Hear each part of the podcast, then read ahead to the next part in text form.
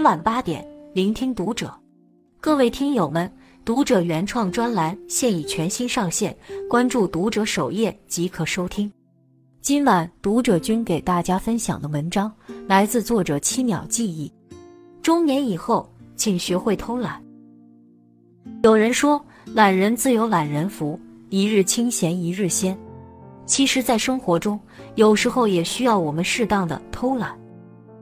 在这个人际关系错综复杂的社会里，如果懂得在下面三个方面偷懒，也许会收获一份难得的安宁。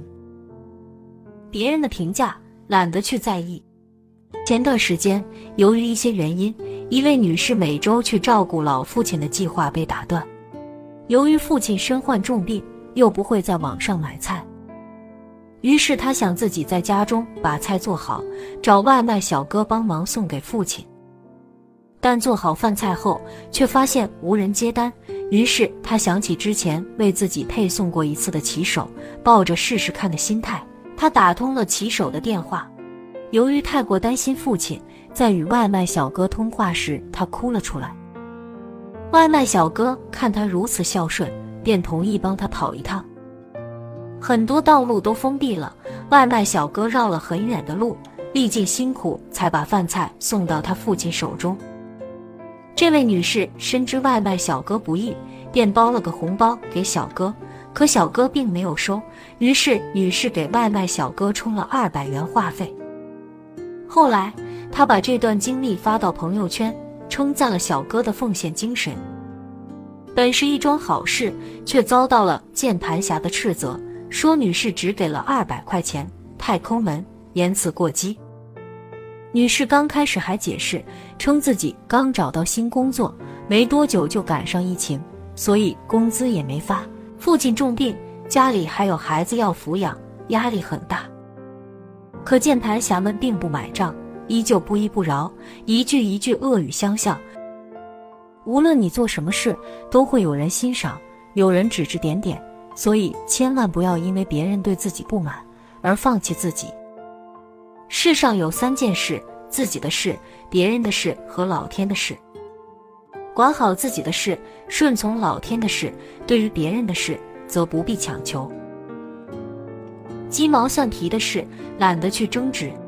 在网上看到过这样一个故事：有次，小文骑电动车下班，经过一个路口，拐弯的时候，突然从后面窜出来一辆骑得很快的电动车。由于对方速度太快，和他刚好撞个正着，两人都摔倒在地。原本只是摔倒，彼此都没有受伤，结果对方直接开骂，骂的小文有点不知所措。随后他也气不过，又骂了回去。两人谁也不让谁，没几分钟就打了起来。最后二人都鼻青脸肿，路人还报了警。原本是一件小事，各退一步。彼此和和气气的，就什么也不会发生。电视剧《天道》中有这样一个情节：丁元英去吃早餐，在跟老板说要一碗馄饨时，就付了钱。但是当他吃完准备走时，老板娘却叫住他，说他还没有结账。他愣了一下，什么也没有说，掏出钱又结了一次。在丁元英看来，跟老板娘争执的时间，他还不如多付一碗馄饨钱。把省下来的时间用来听音乐、看书。有人说，一个人快乐不是因为他拥有的多，而是因为他计较的少。周国平先生也曾说过，人生要有不计较的智慧。生活中有太多我们意想不到和无法掌控的事，对于那些鸡毛蒜皮、无关紧要的人和事，能忍则忍，能躲则躲，不必把自己宝贵的时间浪费在那些事情上。不喜欢你的人，懒得去讨好。你永远叫不醒一个装睡的人，也永远捂不热一颗不爱你的心。热播剧《妻子的选择》中，小雨的男朋友韩潮是一个脚踏两只船的男人。小雨明明知道，可还是喜欢他。一次，小雨穿着婚纱去酒吧，当着很多朋友的面向男朋友韩潮求婚。韩潮并没有直接答应小雨。只是悄悄跟他说，结婚是两个人的事，回家再说。在那之后，他就开始找各种借口躲着小雨，比如说想带小雨去西藏自驾游，可没有车。小雨为了讨好韩朝，跟姐姐借了十万块钱，悄悄给他买了一辆车。